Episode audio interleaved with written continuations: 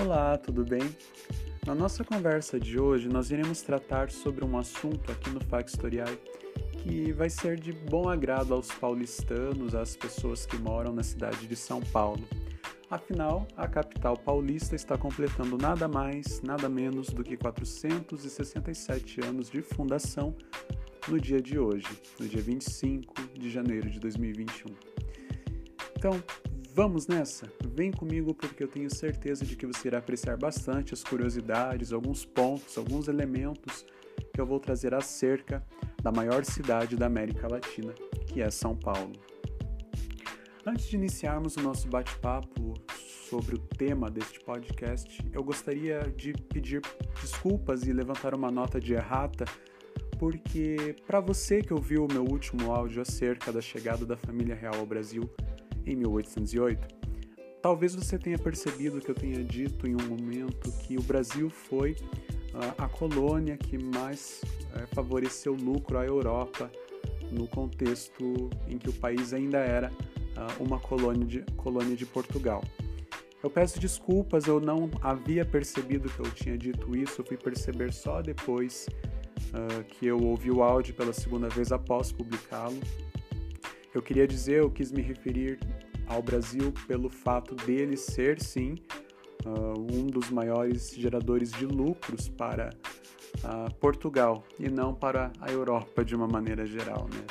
Uh, porque o Brasil era de fato a colônia mais rica, a colônia que mais gerava lucro para sua metrópole naquele contexto. Peço desculpas e torçamos, né, para que não aconteça mais esse tipo de equívoco, né? Prestarei mais atenção. Muito bem. A cidade de São Paulo ela é uma cidade muito grande, muito extensa. É a cidade com a maior população do país e é uma cidade que teve vários desdobramentos. É uma cidade que tem uma história que é muito rica, muito influente. É uma história bem extensa e cheia de momentos, de acontecimentos. Mas pegando a sua época de fundação, lá no período colonial, no século XVI, o processo de instalação em terras brasileiras uh, de portugueses fez com que os portugueses, fez com que Portugal tivesse que superar vários empecilhos na formação de regiões economicamente produtivas. Para isso, Portugal contou com a iniciativa de representantes do seu projeto, de alguns indígenas que auxiliavam no reconhecimento do território e também da própria Igreja Católica, que participou ativamente no desenvolvimento dos primeiros centros de colonização do que viria a se tornar o Brasil. Dentro desse contexto, nós teremos várias figuras que serão primordiais para a fundação, para a eclosão do surgimento da cidade de São Paulo, como os bandeirantes, que lá nas escolas, nas aulas de história, a gente sempre retrata com os alunos de uma maneira bem particular, de uma maneira bem didática, denominando-os como bandeirantes paulistas e também os jesuítas, enfim. Teremos várias figuras que serão muito importantes, muito influentes no processo de formação de São Paulo.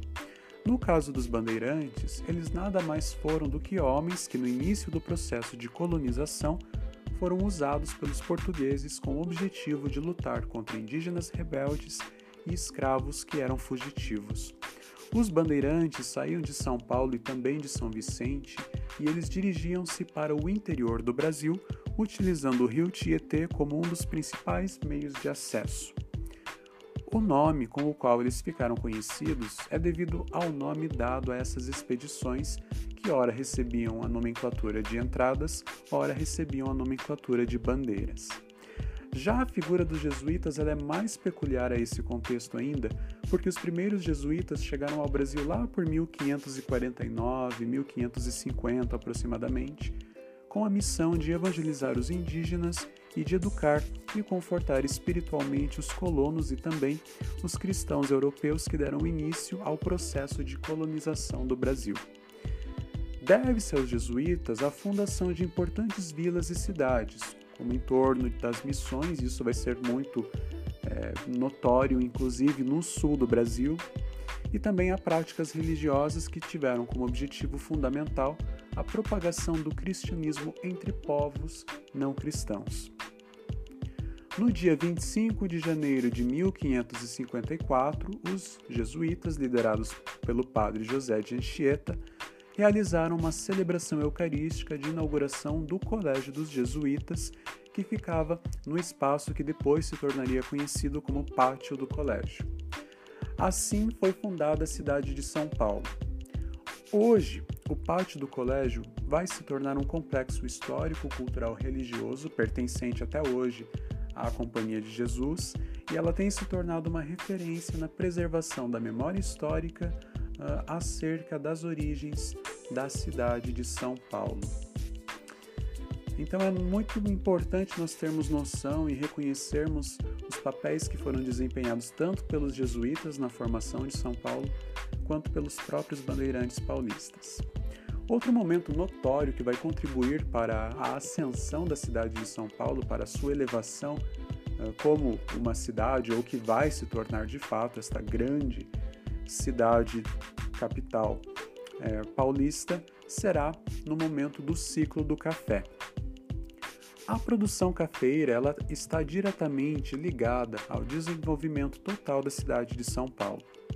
O café chegou ao Brasil lá por meados do século XVIII e ele foi trazido da Guiana Francesa. Depois dele passar pelo norte do país, sendo Belém o primeiro local, a região do grão-pará o seu primeiro estopim, a sua primeira parada de produção, o cultivo do café chegou às regiões sudeste e também ao sul do país. E aí, com condições climáticas favoráveis, o grão do café encontrou condições propícias, sobretudo no oeste do território paulista. E aí, uma série de fatores vai contribuir para que o café seja de fato uh, muito é, utilizado e produzido na região do oeste do, do território paulista, como a própria terra roxa e também a comunicação e o fácil escoamento pelo Porto de Santos. Foi então lá em 1817 que a capital paulista teve a primeira fazenda cafeeira no vale do rio Paraíba do Sul. Já durante os séculos 19 e 20, o café foi a principal base econômica da capital e também do Brasil. A produção cafeira ela trouxe um cenário favorável para investir na construção de portos, de ferrovias e também em atividades ligadas à indústria e ao desenvolvimento do comércio interno. O ciclo do café, como nós iremos denominar dentro da história, contava com a mão de obra escrava oriunda do tráfico negreiro vindo da África e com a assinatura da Lei Eusébio de Queiroz, promulgada em 1850 e que colocava fim ao tráfico negreiro no Brasil, os latifundiários paulistas começaram a empregar imigrantes. Ainda lá na década de 1850, os fazendeiros empregaram imigrantes vindos da Alemanha e também da Suíça. Depois, ocorreu uma intensa migração italiana decorrente dos conflitos da unificação da Itália que se concretizou em 1870. Mas foi em 1880 que o processo migratório se intensificou por São Paulo. Isso porque o governo de São Paulo começou a pagar as despesas da imigração e a investir na construção da Hospedaria do Imigrante, que foi inaugurada em 1885, ainda no Império, lá onde hoje se encontra o bairro do Brás. Assim, até o século XX, São Paulo empregou mão de obra imigrante da Europa e também da Ásia, especificamente falando do Japão. Os produtores do café eles reuniam grandes quantidades de capital e investiam na própria produção cafeeira, na vinda de espetáculos para o Brasil e também na construção de majestosas casas. Os barões do café, como eram chamados, passaram a construir as suas casas na cidade, entre a própria uh, localidade rural, entre a propriedade rural e o Porto de Santos, destacando as localizadas uh, casas que se encontravam na região da Avenida Paulista.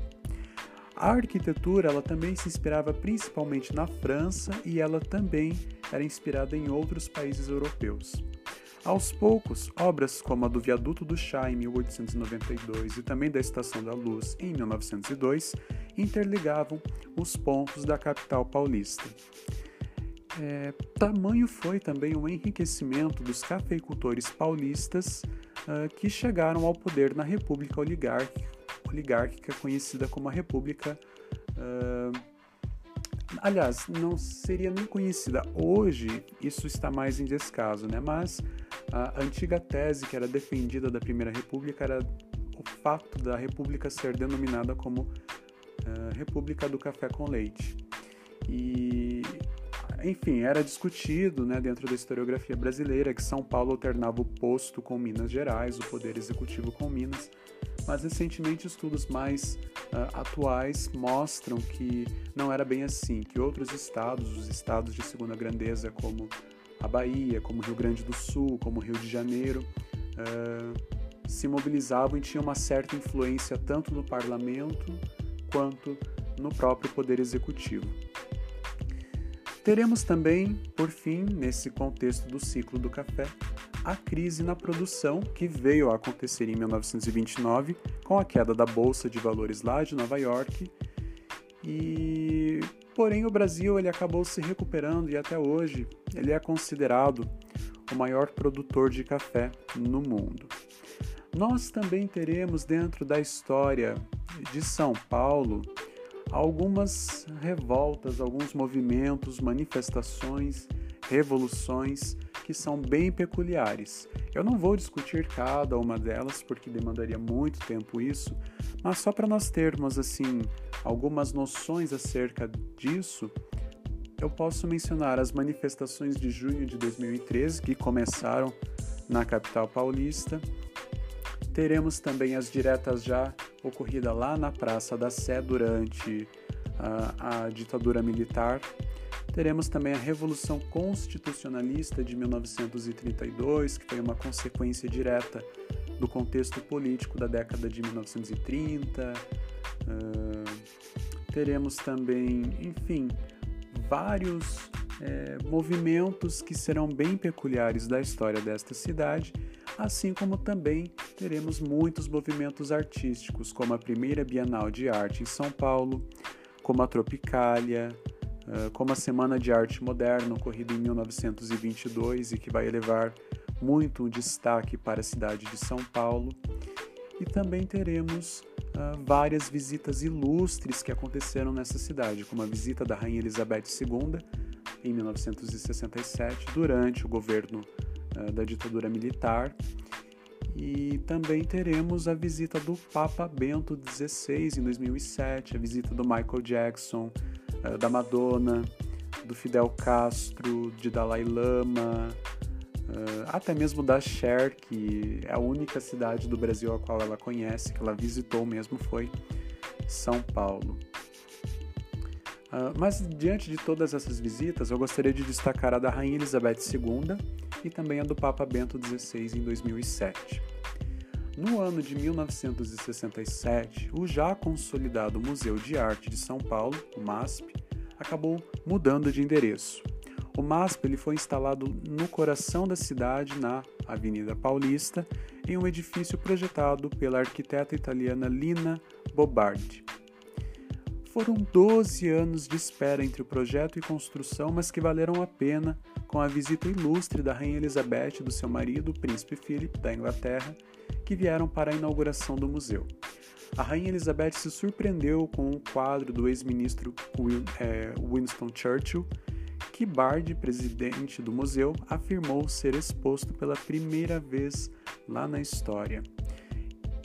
E no caso do Papa Bento XVI, da sua visita apostólica ao Brasil em 2007, a cidade de São Paulo recebeu entre os dias 9 e 13 de maio de 2007 a sua ilustre visita. Né? O motivo da viagem foi a quinta Conferência Geral do Episcopado Latino-Americano e também do Caribe, que aconteceu lá em Aparecida do Norte, que fica no interior do estado de São Paulo. Em São Paulo, na capital, o Papa ficou hospedado no Mosteiro de São Bento e ele realizou uma missa no campo de Marte para mais de um milhão de fiéis, onde aconteceu a cerimônia de canonização do primeiro santo brasileiro reconhecido pela Igreja Católica, o Frei Galvão. O Papa Bento XVI também visitou o ex-presidente da República, Luiz Inácio Lula da Silva, e ficou por São Paulo diante dos seus fiéis uh, por um, uma, um considerável tempo, um breve tempo. Então, como vocês podem perceber, né, nós, nós vamos ver que São Paulo vai ter uma história que é muito ampla e que é muito, muito, muito mesmo extensa.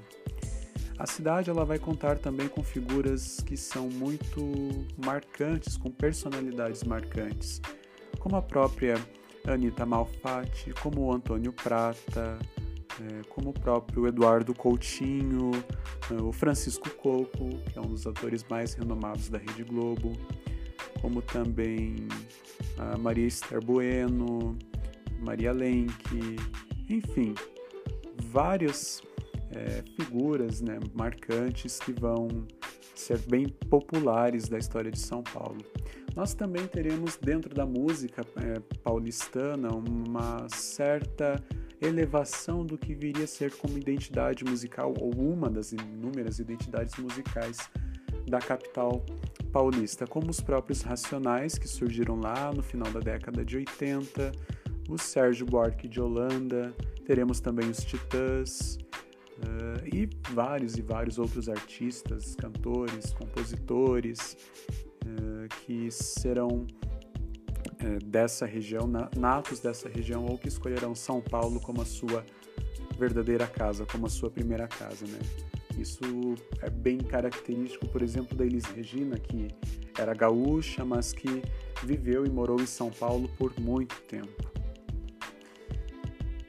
O nosso bate-papo fica por aqui. Espero que você tenha gostado. Espero que você tenha apreciado bastante. Compartilhe com os seus amigos. Eu agradeço o seu tempo prestado aqui comigo. Eu sou Caio Murilo, sou graduando em História pela PUC Paraná e atual estagiário pelo programa Residência Pedagógica da CAPES no Colégio Professor Erasmo Piloto, na cidade de Curitiba. Valeu e até a próxima!